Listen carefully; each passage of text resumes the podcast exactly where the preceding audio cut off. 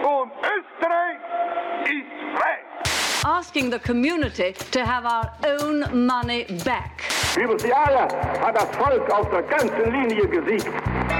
işgal hareketi diye nitelendirmeye çalışırsanız Мы наследники великой цивилизации. We are transferring power back to you, the people.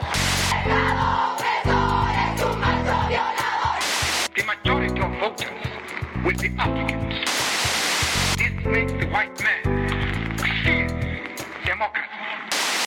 Hallo und herzlich willkommen wieder zu einer neuen Folge Demokratie. Auch heute wieder mit äh, Nicole Töni mir gegenüber. Hallo. Und natürlich mit mir, Steffi Jahn. Hallo.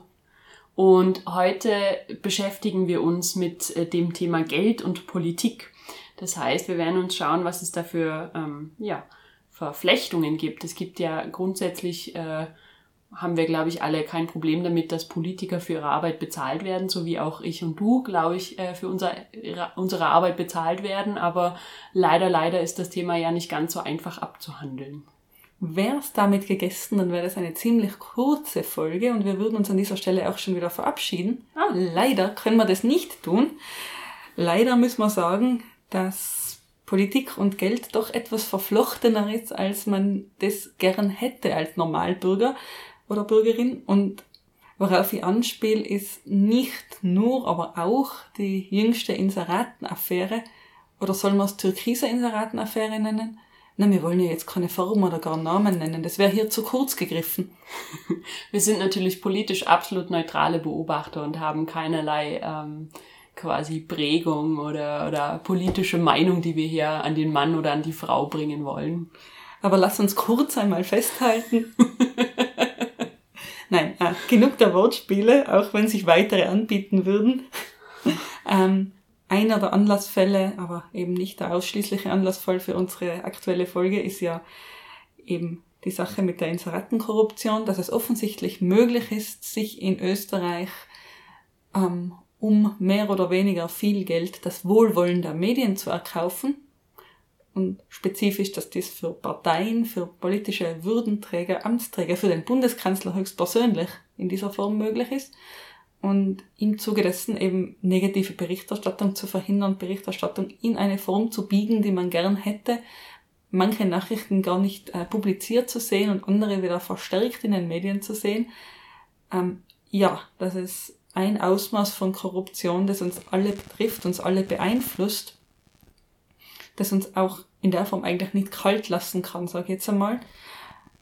Aber wenn es um Politik und, Geld geht, ist es natürlich nur eine Facette des Ganzen, das Thema Inseratenkorruption. Ganz genau. Und natürlich muss man an der Stelle auch sagen, es gibt jetzt Korruption natürlich nicht nur in Österreich. Korruption ist ein weltweites Problem. Ähm, ob wir da ähm, über die äh, deutsche Maskenaffäre oder es wird wahrscheinlich nicht nur eine deutsche Maskenaffäre geben. Ich glaube, es gab wahrscheinlich während der Corona-Pandemie in so gut wie jedem Land eine Maskenaffäre, wenn ich das so richtig mitbekommen habe. Österreich nicht ausgenommen. oder ob es äh, darum geht, dass ein mittlerweile Gott sei Dank Ex-Präsident Trump ähm, ähm, ausländische Würdenträger in seinen eigenen Hotels unterbringt. Ähm, also ich glaube, Korruption ist äh, überall da, wo es Politiker gibt und überall da, wo es ähm, einfach auch um Macht geht, wo Dinge entschieden werden können, die wichtig sind, da ist halt einfach auch, spielt halt leider auch Korruption oder spielt halt leider auch Bezahlung ähm, eine Rolle und Vorteilsnahme und so weiter. Und ähm, ich, was ich im Zuge der Vorbereitung einen wirklich sehr, sehr netten Satz zu dem Thema auch gefunden habe, war von Peter Kleen, der ja ähm, bis letztes Jahr, glaube ich, äh, Gute Nacht Österreich gemacht hat, also quasi auch so eine Late-Night-Show, der den wunderbaren Satz gesagt hat, Sie wissen schon, Networking. Früher hat man dazu noch Freundelwirtschaft gesagt.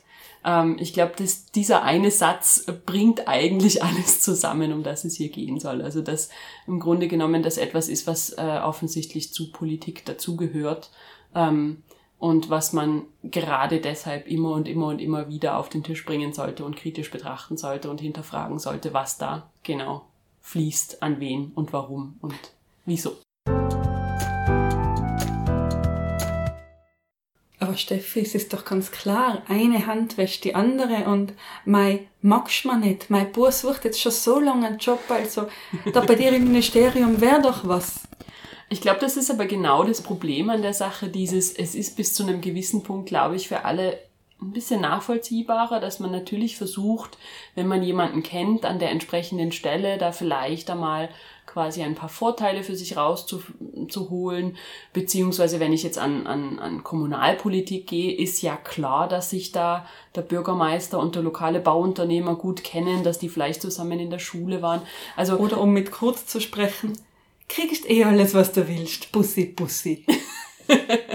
ja, es ist, ähm, es ist bis zu einem gewissen Punkt, glaube ich, nachvollziehbar. Es gehört zum gewissen Punkt, glaube ich, auch zum politischen System dazu im Sinne von, ich will ja jetzt, um auf der lokalen Ebene zu bleiben, ich will ja auch was weiterbringen. Also wenn ich als Bürgermeister zum Beispiel, keine Ahnung, einen neuen Spielplatz bauen will, natürlich ist es von Vorteil, wenn ich eine gute Beziehung zum lokalen Bauunternehmer habe und der dann halt sagt, ja, mei, ziehen wir das vielleicht vor von einem anderen Projekt, einfach, dass der Spielplatz schnell gebaut wird. Ähm, was jetzt auf den ersten Blick nichts ist, wo man, wo man, wo man, ähm, sage ich mal, die Nase rümpfen würde, weil es ist ja Spielplatz und da hat ja, haben ja die Kinder was davon im Dorf und da haben ja alle was davon. Ähm, und ich glaube, dass die Grenzen dahin, wo es dann anrüchig wird, dahin, wo es dann schwierig wird, die sind relativ fließend. Klar erkennen wir alle Korruption, wenn ähm, ich als Politiker von einer Lobbyorganisation einen dicken, fetten Geldschein in die Hand gedrückt kriege und mich dann im nächsten äh, Parlament für äh, gegen Klimaschutz äh, engagiere. Das sind Sachen, die sind relativ klar. Aber alles, was dazwischen liegt, da haben wir, glaube ich, eine relativ große, auch legale Grauzone. Und das ist das große Problem an der Sache. Ja, da gibt's ja diesen wunderbaren Begriff des Anfütterns, das ja durchaus etwas ist, das Lobbyisten und Lobbyistinnen machen sollen, können, dürfen tatsächlich. Äh, und zwar geht's da darum, mit kleinen Aufmerksamkeiten, also wirklich, das können kleinste Dinge, das kann eine Tafel Schokolade zum Geburtstag sein, einfach äh, eine persönliche Beziehung herzustellen zu einem Entscheidungsträger ähm, und diesen Entscheidungsträger so moralisch sozusagen in die Pflicht zu nehmen. Jetzt war dieser eine Lobbyist so nett zu mir. Jetzt habe ich sein Anliegen also besonders im Hinterkopf. Ist das jetzt eben schon Korruption oder ist es das gerade noch nicht? Und wo überschreitet die Grenze? Überschreitet die Grenze, wenn aus der Flasche, aus der Tafel Schokolade eine Flasche wirklich teuren Whiskys wird? Überschreitet es die Grenze, wenn aus der teuren Flasche Whisky ein Urlaub wird? Wann, wann ist die Grenze tatsächlich überschritten? Und spielt es eine Rolle, ob ich Whisky überhaupt gern mag oder nicht? Nein, aber das, was du da sagst, das ist ein ganz wichtiger Punkt und ähm, ich habe lustigerweise bei meiner ähm, Recherche einen Flyer gefunden von der ähm, vom Bundesministerium, äh, Entschuldigung, vom Bundesamt für Korruptionsbekämpfung, in dem explizit eben auch auf diese Anfütterungsphase einer einer korruptiven Beziehung hingewiesen wird. Also die stellen wirklich diese Phasen einer einer Korruptionsbeziehung da als Anfütterung, dann wird irgendwann kompromittiert und schließlich wird quasi derjenige, den man da angefüttert hat, abgeschöpft. Ähm, und man weist eben explizit darauf hin, dass man eben schon in dieser Anfütterungsphase eben schon bei der Tafel Schokolade sehr, sehr, sehr, sehr vorsichtig sein sollte als ähm, Beamter in der Verwaltung, ähm, weil das durchaus sein kann, dass das dann später mal ausartet. Und eben weil es so fließend ist. Genau, weil andererseits muss man an der Stelle natürlich auch die Kirche im Dorf lassen. Es muss möglich sein, auch für einen Lobbyisten mit einem Politiker auf Augenhöhe zu kommunizieren und demjenigen mal eben zum Geburtstag zu gratulieren oder ihn einmal zu einem, zu einer Tasse Kaffee einzuladen.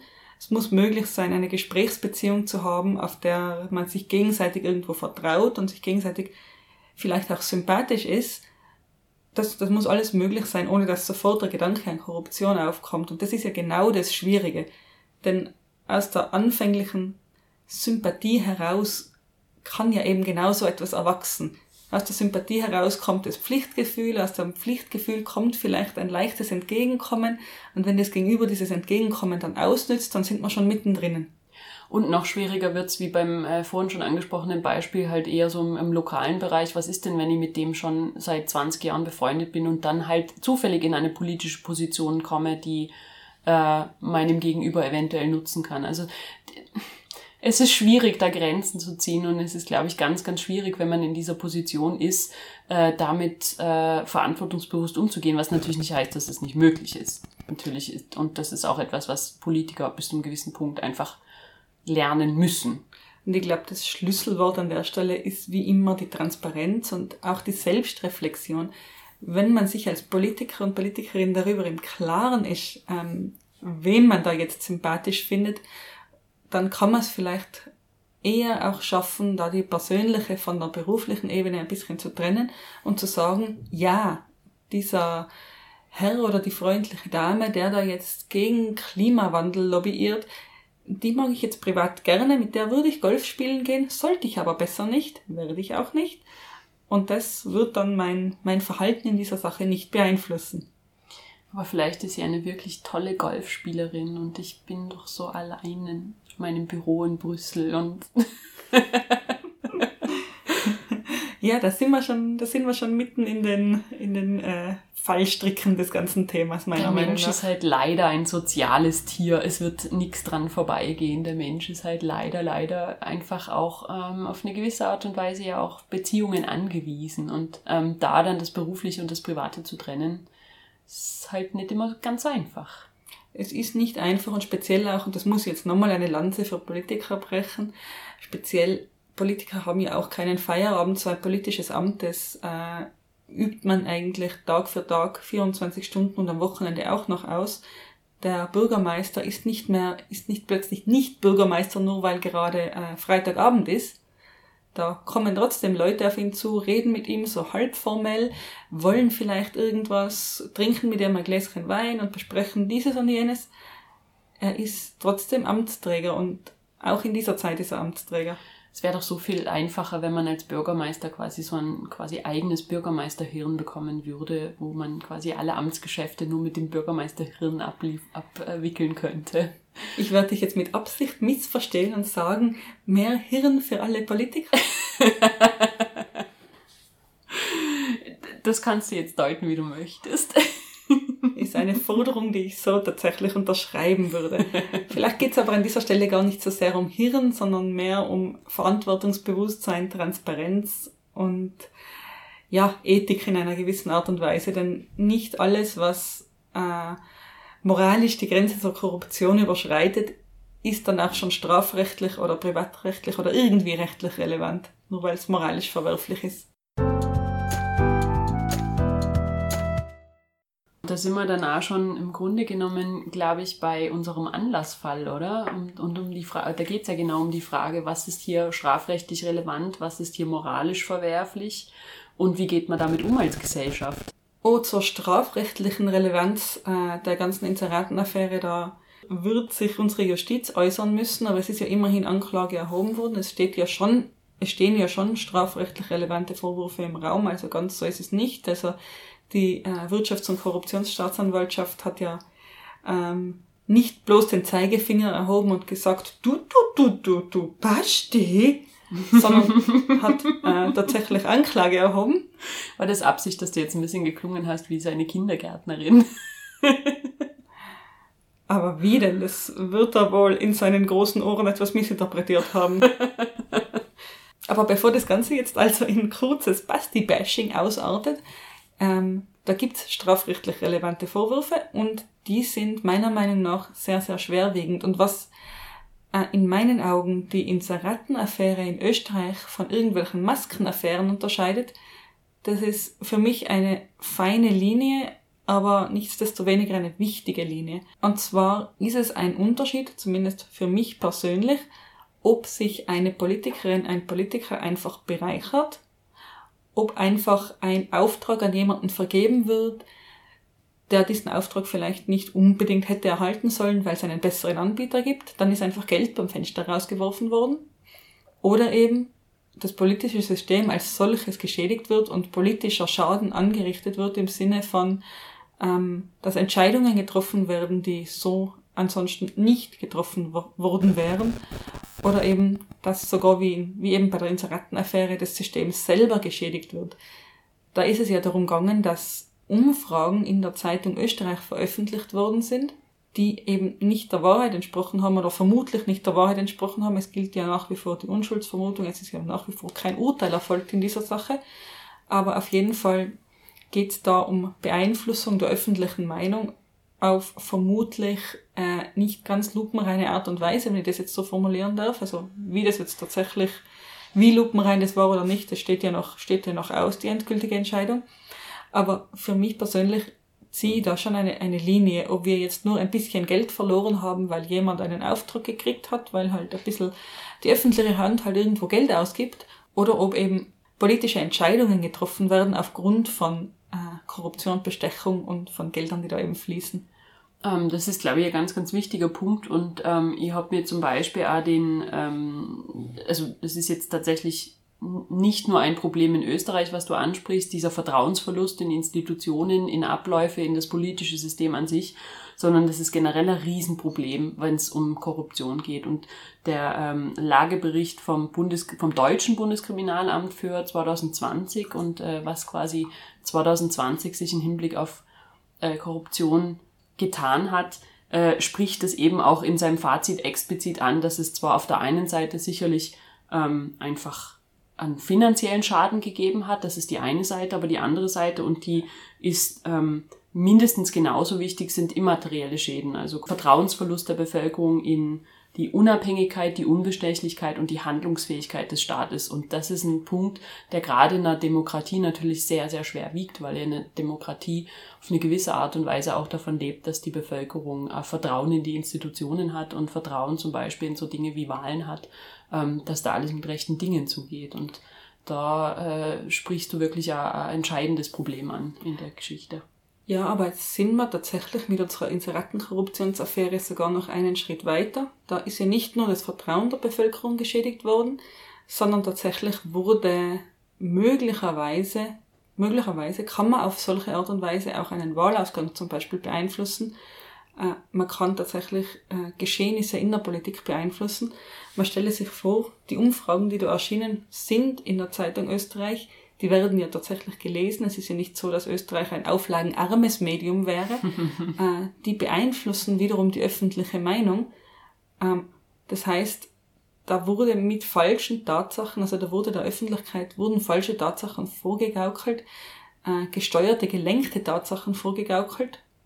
Eben alles mit einem vermutlich davor, denn eben ausjudiziert wird das alles noch. Ähm, und das, das finde ich schon sehr, sehr bedenklich. Also der Schritt von, so, von solcher, solchen Vorgängen bis hin zu aktivem Stimmenkauf, der ist dann gar nicht mehr so groß eigentlich. Ähm, nicht umsonst äh, hat ein großer deutscher, äh, wie nennen wir ihn denn, was ist er denn, Late Night äh, Kommentator, ähm, schon mal eine Folge dazu gemacht, wie äh, die türkise Seilschaft versucht, nach und nach Österreich immer mehr zu einem autoritären Staat umzugestalten. Und ein wichtiger Punkt dabei ist es einfach, die Medien unter Kontrolle zu bringen. Wenn wir mal ganz Klartext reden. Genau, reden wir nicht länger um den heißen Brei herum. Das könnte man in diesem Fall oder muss man in diesem Fall vermuten, dass es darum gegangen ist, die Medien unter Kontrolle zu bringen, dass es darum gegangen ist, eine bestimmte Message Control auch auszuüben, jetzt im negativen Wortsinn. Und ich denke, sowas, also da müssen wir uns schon alle ein bisschen fragen, ob wir das in Österreich haben wollen in dieser Form. Ist aber auch ein bisschen ein österreichisches, österreichisches Spezifikum, denn dieser Deal, unter Anführungszeichen, Inserate gegen äh, Publizität den gibt's in Deutschland, soweit ich weiß, nicht so. Jetzt sage ich kurz noch was zu, zu den Verhältnissen in Österreich. Äh, da ist es nämlich fast normal, wenn man jetzt den kurzen Seilschaften glaubt, dass man sich an ein Medium wendet, äh, ein bestimmtes Inseratenvolumen dort bucht und dann den Nachsatz anhängt, aber schreibst eh ein bisschen nett über uns. Ja, ja. genau, also einfach auch diese, diese Finanzierung der, der Medien über Regierungsinserate ist in Österreich einfach auch vom, glaube ich, System her äh, ein großes Problem, weil wenn man das, ich habe eine Statistik gefunden, die das vergleicht, äh, Österreich gibt für Regierungsinserate pro Kopf gerechnet ungefähr zehnmal mehr aus, als äh, das in Deutschland der Fall ist. Also in Österreich werden ungefähr pro Kopf 1,85 Euro ausgegeben. Das war für 2016 diese Statistik. Ähm, 1,85 Euro pro Kopf wird für Regierungsinserate ausgegeben. In Deutschland sind es 19 Cent gewesen, 2016. Und vor allem gibt es ein extremes Missverhältnis zwischen ähm, der Presseförderung, dem Geld, das in die Presseförderung lief, äh, fließt, also Geld, das äh, ohne Bedingungen fließt oder ohne inhaltliche Bedingungen fließt, Geld, das also fließt für qualitativ hochwertige Berichterstattung, also Presseförderung eben, und den Inseraten, also indirekte Presseförderung durch die Regierung. Und nachdem diese Inserate, und das ist ein großer Kritikpunkt, eben frei vergeben werden können von der Regierung, von regierungsnahen äh, Institutionen, von Ministerien und so weiter, die haben alle ein Inseratenbudget. Dieses Inseratenbudget der Regierung hat sich in den letzten Jahren, seit eben Kurz an der Macht ist, eben signifikant erhöht, exponentiell gewachsen ist es sogar. Ähm, und wenn man sich das anschaut, ich habe jetzt da zum Beispiel die Zahlen von 2020, da sind äh, von der äh, Regierung 33,6 Millionen Euro an Inseratenvolumen ausgeschüttet worden und lediglich 9 Millionen Euro an Presseförderung. Und wenn man das jetzt runterbricht auf eine einzelne Zeitung, dann schauen wir uns jetzt mal kurz den Mediaprint Verlag an. Der Mediaprint Verlag ist derjenige, der Österreichs auflagenstärkste Tageszeitung die Krone rausgibt und zusätzlich den Kurier. Also die Mediaprint hat im Jahr 2020 138 Millionen Euro an Werbeerlösen gehabt. 138 Millionen Euro Werbeerlöse. Davon kommen aber 20,2 Millionen Euro aus staatlichen Mitteln. Das heißt, der Staat ist ein wesentlicher Player im Inseratengeschäft, im wirtschaftlichen Denken dieser beiden Medien, dieses Mediaprint Verlags. Der Staat finanziert einen hohen Prozentsatz dieses Verlages eigentlich, so übers Jahr gesehen. Folglich kann und darf man sich's mit diesen Ministerien nicht verscherzen und mit der Regierung nicht verscherzen. Und wenn man jetzt zusätzlich weiß, dass circa 95 Prozent der Inseratenausgaben auf ÖVP geführte Ministerien zurückzuführen sind, dann weiß man auch, mit welcher Partei man sich nicht verscherzen darf. Ich wollte es gerade sagen, ich glaube, was da noch hinzukommt, ist, ähm, dass es keine strikte Trennung und gerade auch bei diesen Inseraten und eben bei der Beauftragung dieser Inserate keine strikte Trennung gibt zwischen äh, staatlicher Finanzierung, Staatsfinanzen und Parteifinanzen. Also das kommt da, glaube ich, auch noch ganz, ganz stark dazu, dass da ähm, nicht das Ministerium selber, das mit unabhängigen Beamten besetzt ist, finanziert, also offiziell natürlich schon, aber dass dahinter immer ÖVP-Politiker stehen und damit auch die ähm, Partei im Grunde immer involviert ist.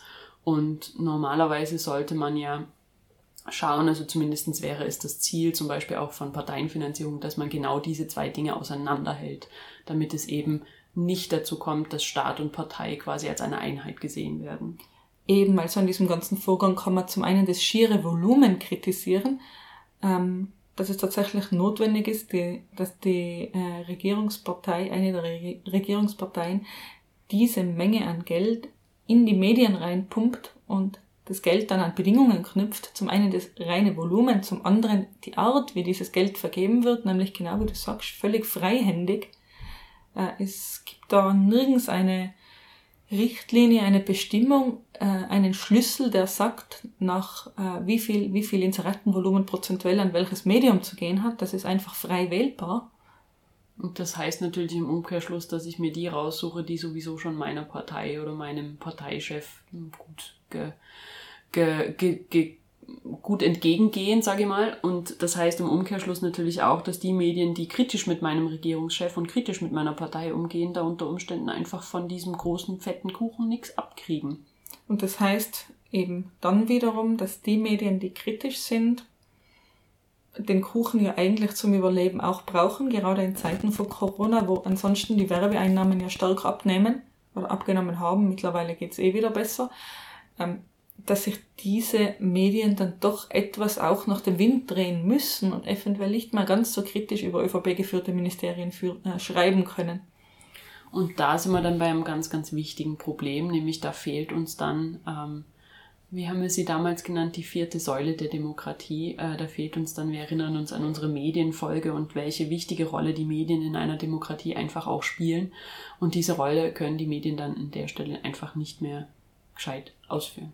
Genau, da fehlt uns dann die Kritik- und Kontrollfunktion, die Medien ja haben. Und ja, diese Funktion ist eigentlich vital. Denn wie sollen wir erfragen, dass irgendwas schief ist im Staat Österreich, wenn nicht aus diversen Medien?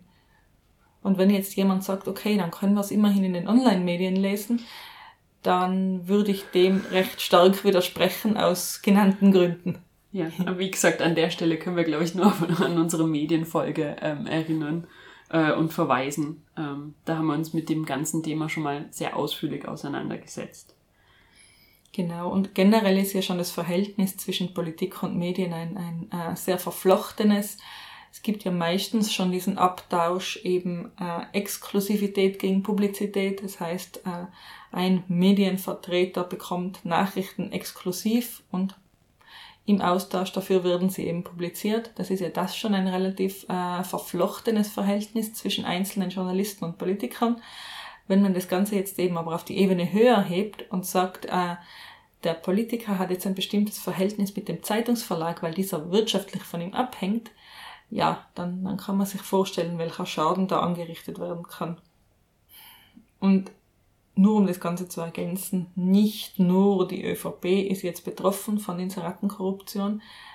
Potenziell ist es schon ein Phänomen, das sich durch verschiedenste Parteien in Österreich auch durchzieht. Also es gibt zwar diese aktuelle Affäre, Inseratenkorruptionsaffäre der ÖVP, der türkisen ÖVP jetzt, aber es sind andere Parteien nicht ganz schuldlos. Es ist der Fehler auch im System zu sehen.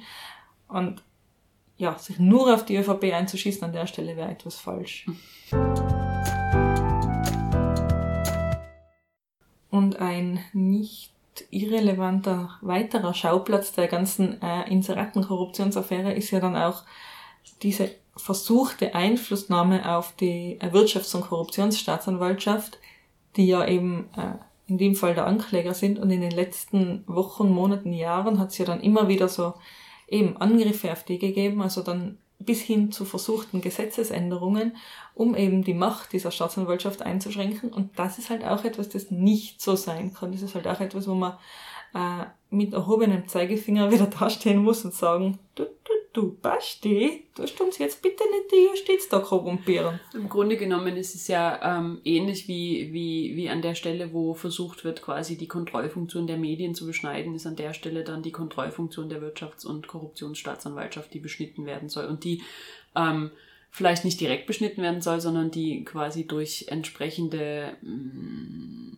Äußerungen quasi das Vertrauen in diese Institution wieder ge geschwächt werden soll. Nein, es, es, ging da schon tatsächlich um kon konkrete Beschneidung der Macht der Wirtschafts- und Korruptionsstaatsanwaltschaft. Es geht um konkrete Beschneidung der Macht äh, der Justiz. Es geht schon in den Forderungen, die die Politik da erhoben hat, geht es zum Beispiel darum, dass gefordert wurde, ähm, von bestimmten Transparenzgesetzgebungen zum Beispiel die Länder auszunehmen.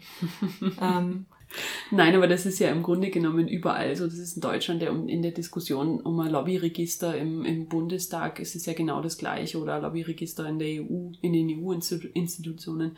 Es geht ja am Ende immer darum, dass Institutionen kontrolliert werden sollen und dass da Transparenz geschaffen werden soll und natürlich, dass ich als ähm, jemand, der in diesen Institutionen drinnen steckt, das vielleicht nicht unbedingt will, dass mir permanent immer alle auf die Finger schauen. Ja. Ja, aber eben, wir sind da in Österreich schon einmal ein bisschen spezifischer unterwegs. Zum Beispiel Gernot Blümel, der im Untersuchungsausschuss aussagt, der sich dann für Falschaussage im Untersuchungsausschuss rechtfertigen muss. Prompt wird ihm die Falschaussage unterstellt. Und was er dann macht, ist nicht etwa zu sagen, äh, tut mir leid, äh, ich werde das alles gerade rücken und ich bin rücktrittsreif oder irgendwas. Nein, er möchte die Wahrheitspflicht im Untersuchungsausschuss kippen. Solche Dinge meine ich. ja, das ist, das ist, das nimmt dann schon wirklich sehr absurde Züge an, wenn man dann ähm, offensichtlich das Instrument, was eigentlich dazu da ist, um, um Dinge aufzudecken, dann in so einer Art und Weise ähm, versucht zu verändern, dass es eigentlich äh, ja einfach nur noch eine Krücke ist, die mir nichts bringt, die nicht den Zweck erfüllt, wofür sie eigentlich da ist. Genau, also diese Angriffe auf unser Justizsystem, die sind dann schon äh, für mich auch sehr, sehr, ja, ein, ein großes Warnsignal eigentlich. Also da hätte ich schon ganz gern, dass man da sehr, sehr genau hinschaut, wenn solche Dinge gefordert werden. Und ich würde auch hoffen, dass sich genau sowas nicht durchsetzt. Im Grunde genommen würde das ja bedeuten, dass die äh, Politik irgendwann nur noch ein verlängerter Arm der Parteien beziehungsweise einer Partei in dem Fall ist. Und ähm, das ist doch beim besten Willen sehr, sehr undemokratisch, würde ich behaupten. Am besten noch der meistbietenden Partei, der Partei, die am äh, meisten Geld zur Verfügung hat und sich natürlich am meisten Inserate kaufen kann. Und da wären wir im Grunde genommen genau schon beim quasi ähm, bei der anderen Seite der Medaille oder bei der Kehrseite. Wir haben jetzt äh, von Inseratenaffäre geredet, also davon, wie die Regierung oder die regierende Partei in, äh, versucht, mit Hilfe von Steuergeldern ähm, Dinge zu beeinflussen. Es gibt ja auch noch die quasi andere Seite der Korruption. Also ich als nichtstaatliche Institution habe Geld und möchte das gern an den nächsten Politiker, an die nächste Partei weiterbringen. Also auch wieder die Frage, wie kann ich mir ähm, ja, Politik oder wie kann ich mir politische Maßnahmen erkaufen als Nicht-Politiker? Wie werden eigentlich Parteien finanziert? Wo kommt das Geld her? Und ähm, schaut da eigentlich jemand drauf, wer da von wem Geld bekommt und wofür? Ach, meinst du jetzt unsere liebe Heidi Horten, die als Nicht-Großspenderin ja, lassen wir das. Ich sollte schon wieder keine Namen nennen, aber das, da bietet sich's gerade ein wenig an. Aber stellen wir uns doch mal die Frage, wie sich Parteien eigentlich finanzieren, denn das habe ich auch ähm, im, Zuge der Vorbereitung ein relativ spannendes Thema gefunden, weil Parteien sind ja prinzipiell, ich glaube, das haben wir auch, haben wir ja auch schon mal eine Folge dazu gemacht, äh, sind ja prinzipiell für das politische System in einer Demokratie durchaus hilfreich und wichtig, aber natürlich müssen Parteien genauso muss man bei Parteien genauso darauf schauen, dass die nicht äh, korrumpiert werden. Also dass da nicht jeder hingehen kann und sagen kann, so, gib dir jetzt X Summe Geld und du machst dafür, dass äh, das mit dem Klimaschutz äh, schön aus dem nächsten Regierungsprogramm rauskommt. Wie funktioniert das Ganze? Wie, wer darf an Parteien spenden? In welchem Ausmaß? Und überhaupt sind denn äh, Spenden eigentlich so ein großer Teil der Parteienfinanzierung? Ja, an dieser Stelle müssen wir uns jetzt schon einmal fragen, was bringt denn mehr Geld der Partei eigentlich, wenn jetzt aus welchen Quellen auch immer mehr Geld an die Partei herangetragen wird, was kann denn die Partei damit anfangen? Und die Befürchtung ähm, ist also, dass eine Partei, wenn sie mehr Geld erhält, mit diesem Geld zum Beispiel mehr Einfluss kaufen kann, dass sie sich im Wahlkampf Vorteile erkaufen kann, dass sie im Zuge des Ganzen also ähm, mehr Macht, mehr Wählerstimmen bekommt, weil sie jetzt eben mehr Geld hat. Zum und Beispiel wunderschöne Basti-Sammelkarten, mit, äh, pro, die professionell äh, produziert sind, mit professionellen Fotografen, die richtig schön ausschauen und wo sich die äh, älteren Damen denken, oh, so ein netter Schwiegersohn. Wo die 600 Euro Frisur auch ordentlich zur Geltung kommt. Aber in Österreich haben wir genau das ja gehabt. Also wir haben ja genau dieses Thema gehabt. Wir haben eine Wahlkampfkostenobergrenze in Österreich. Diese Wahlkampfkostenobergrenze, die wurde im letzten Wahlkampf von der ÖVP überschritten. Die ÖVP hat also signifikant mehr Geld in den Wahlkampf gepumpt, als sie hätte dürfen. Es steht jetzt zur Debatte, ob mehr Wahlkampf, mehr Geld im Wahlkampf, mehr Geld für Werbung, mehr Geld für Inserate, mehr Geld für, äh, um vom Plakatwänden zu lachen, mehr Geld für Basti-Sammelkarten, äh, sich eins zu eins in mehr Stimmen niederschlägt. Aber was ich jetzt einmal als Österreicherin sagen darf, na weniger Stimmen werden es nicht geworden sein deswegen. ähm, auf jeden Fall steht da im Raum, mehr Geld heißt in irgendeiner Weise mehr Macht, mehr Einfluss. Und wenn man es eben herunterbricht auf genau dieses Österreichische, wir, wir überschreiten die Wahlkampfkosten und zahlen schlussendlich lediglich eine Bagatellsumme von 800.000 Euro Strafe als Partei, dann ja, dann wissen wir schon, was wir mit, äh, mit mehr Geld in der Partei anfangen, was wir mit mehr Parteienfinanzierung denn eigentlich anstellen, nämlich Macht kaufen auf die eine oder andere Weise. Da möchte ich gern ähm, ein bisschen ein Sternchen dranhängen an das, was du gerade gesagt hast. Ähm, grundsätzlich ähm, in den, sage ich mal, Größenordnungen, in denen wir uns in Europa, was die Wahlkampffinanzierung betrifft, äh, bewegen, ja, da heißt mehr Geld durchaus mehr nicht direkt mehr Wählerstimmen, aber da kann man, glaube ich, schon diese Beziehung machen bis zu einem gewissen Punkt. Es gibt ja mittlerweile auch ähm, äh, Studien aus den USA, in denen ja seit äh, 2010 im Grunde genommen, was die Wahlkampffinanzierung äh, betrifft, alles geht. Ähm, also da gibt's im Grunde genommen keinerlei Beschränkungen mehr, weder wer Geld spendet, noch wohin, an wen, wie das verwendet werden kann. Also da gibt's nur noch sehr, sehr wenige ähm, Regeln, wenn es um Geld in der Politik geht. Und äh, dort scheint einiges darauf hinzudeuten, dass bis zu einem gewissen Level ähm, Geld schon eine Rolle spielt. Also ich muss ein gewisses Grundlevel erreichen, sonst habe ich im Grunde genommen einfach keine Chance, äh, Aufmerksamkeit, genug Aufmerksamkeit zu generieren, dass ich eine Chance habe im Wahlkampf. Aber darüber hinaus macht es offensichtlich nicht mehr so wahnsinnig viel aus, ob ich jetzt 100 Millionen oder 200 Millionen in meinen Wahlkampf stopfe. Da ist es offensichtlich kein großer Unterschied mehr. Ab dem Punkt verbrenne ich einfach nur noch Geld sinnlos. Aber wie gesagt, mit der Einschränkung in Europa erreichen wir an diese Grenzen bei weitem nicht heran. Also das ist jetzt schon ein recht ein hoher Punkt, an dem es egal zu werden anfängt. Äh, man kann sich das so vorstellen, wenn in jeder Werbepause im Fernsehen ein Spot meines Politiker, Politikers gezeigt wird, ähm, dann bringt's mir eigentlich nichts mehr, wenn ich noch einen zweiten Spot in dieser Werbepause zeige. Ähm, da ab diesem Moment, denke ich, haben wir den, den Punkt erreicht, wo Geld rausgeblasen wird. Aber an solchen, an solchen Grenzen kratzen wir ja in Europa noch, in Europa noch lange nicht. Gott sei Dank nicht, muss man auch dazu sagen. Also ich glaube, äh, niemand möchte gern das äh, amerikanische politische System gern nachahmen, ähm, wenn es um Wahlkampf und um Attack-Ads und ähnliche Geschichten geht. Also das ist doch wirklich recht unappetitlich, was da passiert.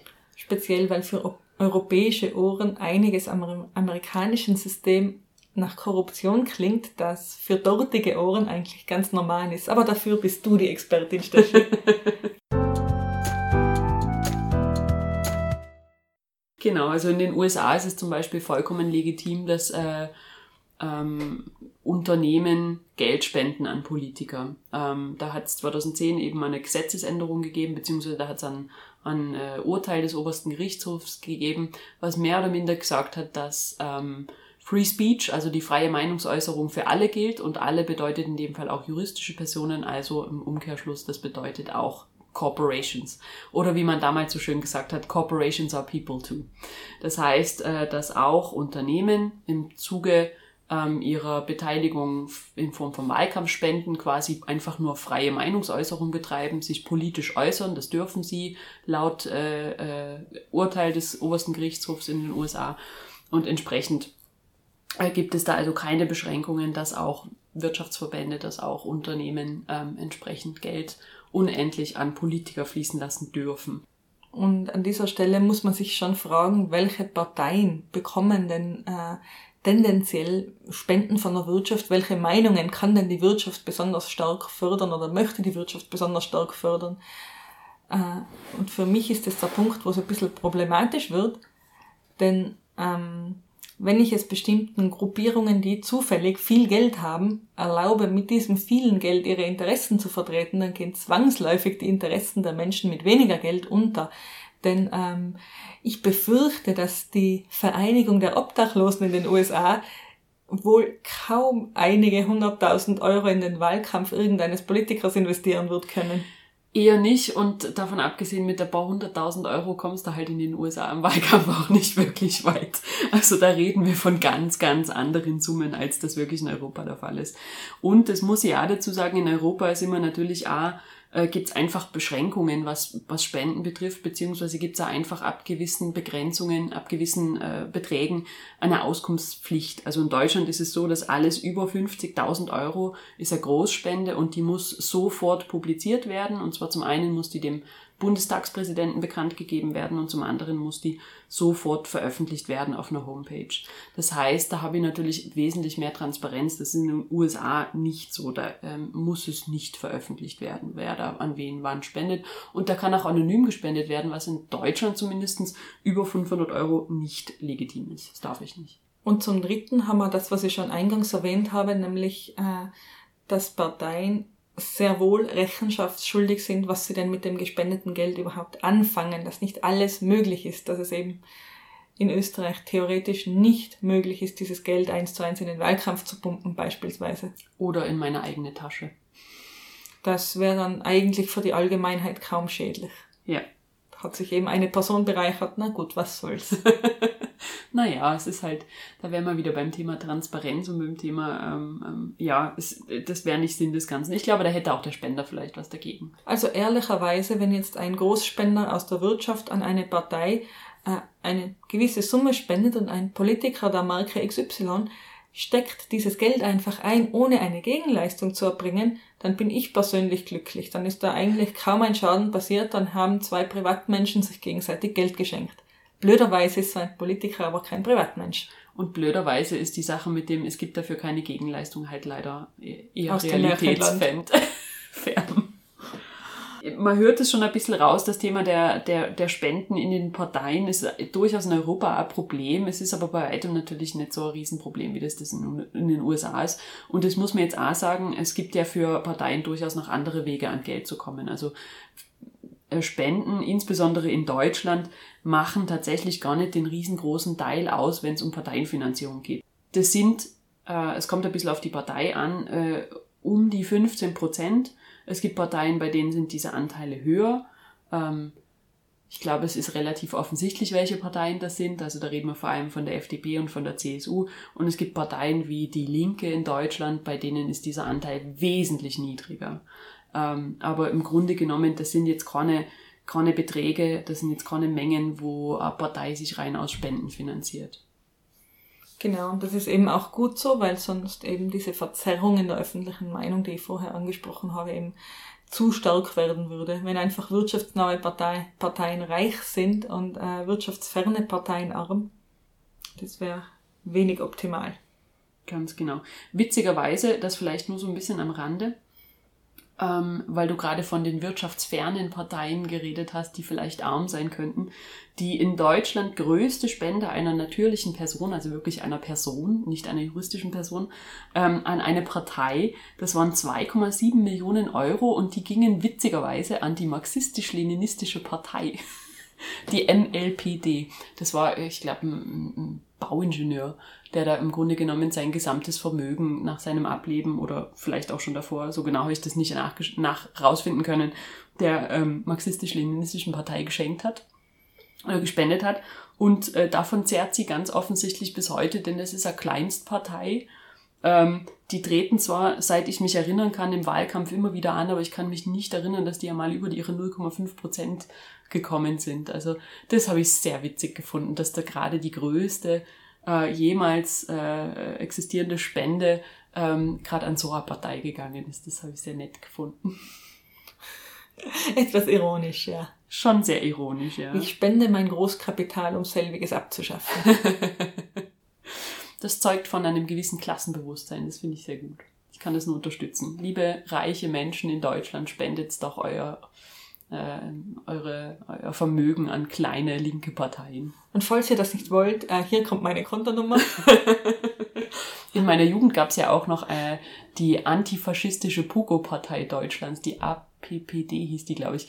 Die habe ich sehr lustig gefunden. Die sind, ähm, es gab immer so vor Wahlkämpfen, äh, vor, vor Bundestagswahlen gab es ähm, im öffentlich-rechtlichen immer so Sondersendungen zu Klein- und Kleinstparteien und da haben die halt immer irgendeinen so Punk dahin geschickt das war immer sehr, sehr unterhaltsam, vor allem wenn der dann aneinander gestoßen ist mit den äh, Senioren der Grauen Panther. Das war immer sehr, sehr lustig. Wir haben hier durchaus auch, durchaus auch den Marco Pogo mit der Bierpartei. Ja, der kann doch auch nochmal eine Großspende vertragen. Liebe Freunde, liebe Menschen mit viel Geld, unterstützt die Bierpartei. Jeder mag gern Bier.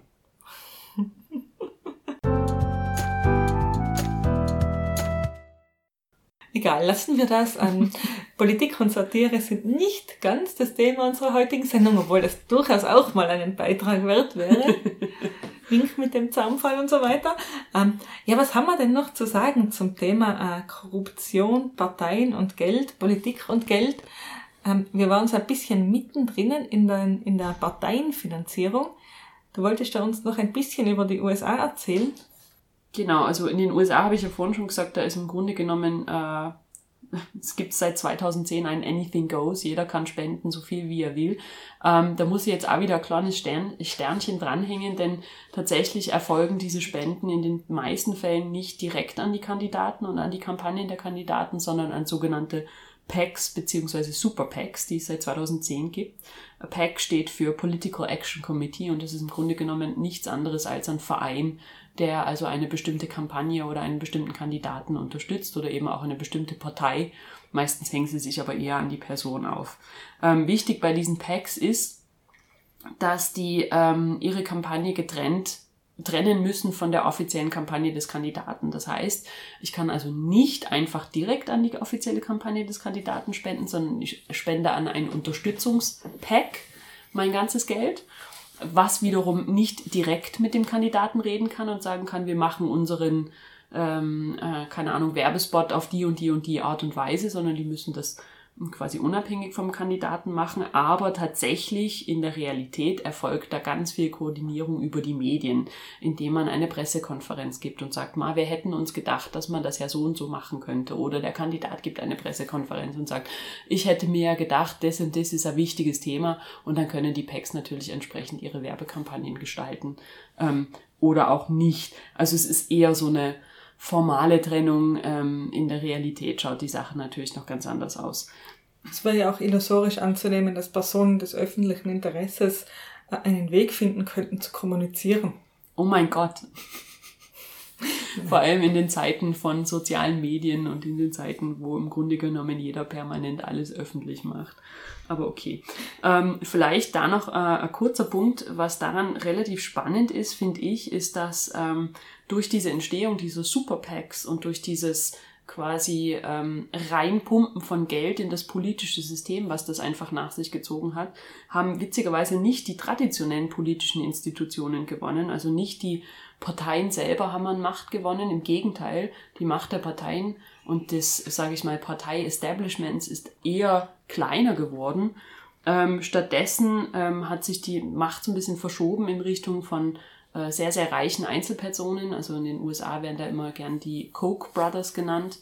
Die, also sind Brüder, die einen großen Chemiekonzern leiten äh, und eben sehr, sehr viel Geld in bestimmte einzelne ähm, ähm, politische Punkte oder Themengebiete bringen. Also die haben halt bestimmte ähm, Vorstellungen davon, wie die Welt zu funktionieren hat und äh, wo, wo das politische System geändert werden sollte. Die haben halt bestimmte ähm, Themengebiete, in die sie viel Geld reinpumpen und haben an der Stelle sehr, sehr stark an politischer Macht gewonnen. Und ähm, auch so, so, so Gruppen, die sich genau mit einem Thema beschäftigen, äh, Abtreibungsgegner beispielsweise, die also zu einem konkreten Thema viel Geld sammeln können und dieses Geld dann in die politische Landschaft reinfließen lassen können und eben auch damit natürlich auch den Wahlkampf beeinflussen können und die Themen für den Wahlkampf setzen können. Ähm, und dabei mehr oder minder die Parteien und die Politiker selber so ein bisschen umgehen können und denen ein bisschen diktieren können, wovon sie eigentlich reden wollen. Das ist eine ganz spannende Entwicklung, die ähm, natürlich aus Demokratiesicht, aus Sicht eines Demokraten sehr, sehr bedenklich sind. Genau, denn in diesem Fall geht man gar nicht mehr den Umweg über, ich kaufe mir einen Politiker mit klassischer Korruption und Geldkoffer und dieser Politiker agiert dann nach meinen Interessen, sondern ich kaufe mir eine Agenda, ich kaufe mir die Durchsetzung meiner Interessen auf direktem Wege. Ich umgehe den Politiker und, und sage, das sind meine Themen, hier ist Geld für dieses Thema, bitte umsetzen. Und wenn mein Politiker keine Lust hat, das umzusetzen, dann suche ich mir halt einfach einen passenden Politiker dazu. Genau, also da ist schon nochmal eine Dimension größer. Aber wie gesagt, in den USA ist das alles legal, auch wenn es für meine Ohren durchaus anrüchig klingt. Ein bisschen. Minimalst. Ironieende. Aber um das ganze Thema jetzt ein bisschen abzurunden und zum Schluss zu kommen, wir sind doch schon wieder recht lange am Weg. Wir wollen euch ja da nicht äh, zu sehr aufregen mit dem Thema Politik und Geld. Also äh, calm down, beruhigt euch wieder. Es ist alles vielleicht doch nicht so schlimm, wie wir, da, wie wir es jetzt dargestellt haben. Denn mit ein bisschen äh, gutem Willen, den wir natürlich leider nicht in ein Gesetz gießen können, diesen guten Willen, äh, wäre das Problem schon zu lösen. Genau, also ich glaube, das Zauberwort, was das betrifft, ist einfach immer und immer wieder Transparenz. Wir haben es schon mehrfach genannt. Also einfach, ähm, es muss offensichtlich sein, wer mit wem, äh, keine Ahnung, nicht unbedingt wer mit wem ein Kaffee trinken geht, aber es muss doch zumindest offensichtlich sein, wer welche Beziehungen untereinander führt und ähm, wer wen wie finanziert. Und ich glaube, damit ist dann schon eine ganze Menge geholfen. Das heißt nicht, dass das Geld prinzipiell aus der Politik raus muss. Das muss einfach, das heißt einfach nur, dass klar sein muss, wo das, wo das Geld in der Politik steckt, wo es herkommt und wo es hingeht. Und wenn ich weiß, dass ähm, eben ein Bauingenieur die marxistisch-leninistische Partei mit ganz viel Geld unterstützt, dann ähm, kann ich natürlich vielleicht gewisse äh, Forderungen dieser Partei anders einschätzen. Und dann kann ich als mündiger Bürger und als Wähler ähm, entsprechend viel besser einschätzen, warum eine Partei möglicherweise für den einen oder anderen Punkt eintritt. Solange die Medien ausgewogen darüber berichten. ähm, hier jetzt angehängt noch, es gibt in Österreich momentan ein Antikorruptionsvolksbegehren. Das ist momentan noch am Laufen. Da könnte man, wenn einem das Thema interessiert, tatsächlich unterschreiben dafür. Äh, und die fordern eben unter anderem, also die haben da so äh, fünf zentrale Punkte. Einer dieser zentralen Punkte ist eine äh, Verbesserung der Antikorruptions- und Transparenzgesetzgebung. Ein anderer Punkt ist eben diese Stärkung der WKStO und ein weiterer Punkt wäre ähm, eine Reform dieser, dieser Inseratenklüngelei sozusagen, sage ich jetzt mal. Ein, äh, ein weiteres Thema wäre eben eine Stärkung der Pressefreiheit, indem man diese, diese Gesetzeslücke eigentlich in Sachen Inseratenkorruption schließt, indem man es nicht mehr so einfach möglich macht, dass eben äh, gegen Inseratengeld Wohlwollen gekauft werden kann bei Medien. Ganz genau. Ich glaube, ähm, was man bei uns recht gut raushört, ist einfach die Tatsache, dass Netzwerke an sich und dieses Netz Networking oder wie man früher gesagt hat, Freundelwirtschaft, das ist etwas, was bis zu einem gewissen Punkt durchaus normal ist. Wir haben es ja vorhin schon gesagt und wo auch die Grenzen durchaus fließend sind. Natürlich, wenn ich mit jemandem gemeinsam in die Schule gegangen bin und vielleicht eine Geschichte habe mit dem, dann habe ich ein gutes Verhältnis zu dem. Aber es muss halt einfach offen und klar und publik sein, was da passiert. Und damit kann man, glaube ich, eine ganze Menge an Korruption, an einer ganzen Menge an Korruption schon vorbeugen.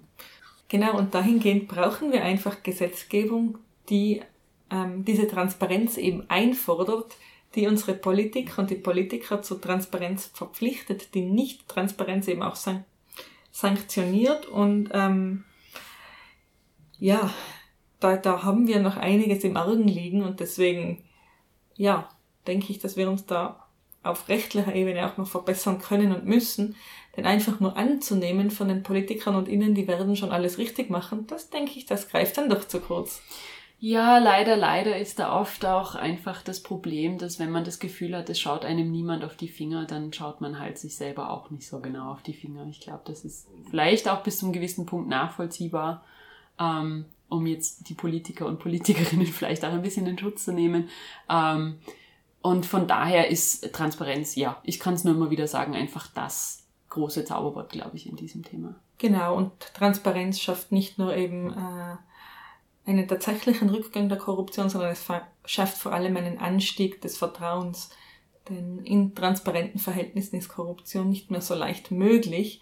Und wenn man als Bürgerin weiß, wie schwierig es wäre, korrupt zu sein, ja, dann traut man dem politischen System auch einfach ein bisschen mehr. Und das wäre doch eine schöne Sache. Genau, und das ist, wie wir schon mehrfach festgestellt haben, einfach das A und O in einer Demokratie, dass es Vertrauen in die Institu Institutionen gibt und dass ähm, ich als Wähler und als mündiger Bürger einfach das Gefühl habe, dass ähm, meine Meinung und meine Stimme auch irgendwo gehört werden. Genau, und, diesen, und mit diesem schönen Gedanken, dass wir unseren Institutionen doch eigentlich vertrauen können oder vertrauen können müssen, würde ich fast sagen, ja, hauen wir den Hut drauf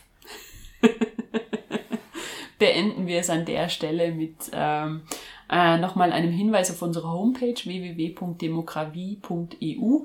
Da werden wir euch äh, natürlich auch noch ein paar zusätzliche Informationen verlinken zu dieser Serie, zu dieser Folge. Ähm, da könnt ihr euch noch ein bisschen mehr mit dem Thema auseinandersetzen, wenn ihr das möchtet. Und ähm, da könnt ihr auch unsere vorhin schon oft äh, erwähnte Folge zu den Medien im politischen System nochmal nachhören. Und natürlich alle weiteren Folgen. Und nicht zuletzt sind auch wir transparent und lassen uns gern von euch kontrollieren. Wenn euch also was auffällt, auf das ihr uns hinweisen wollt, schreibt uns doch einfach einen netten Kommentar oder auch einen bösen, ist uns dann egal. Ähm, nein, nicht. Schreibt uns was Nettes. Oder wenn's, ihr könnt es auch gern kritisch schreiben, aber halt immer mit einem Augenzwinkern dahinter vielleicht. Na, in diesem Sinne sagen wir wieder mal Danke fürs Zuhören. Und bis zum nächsten Mal. Tschüss. Ciao.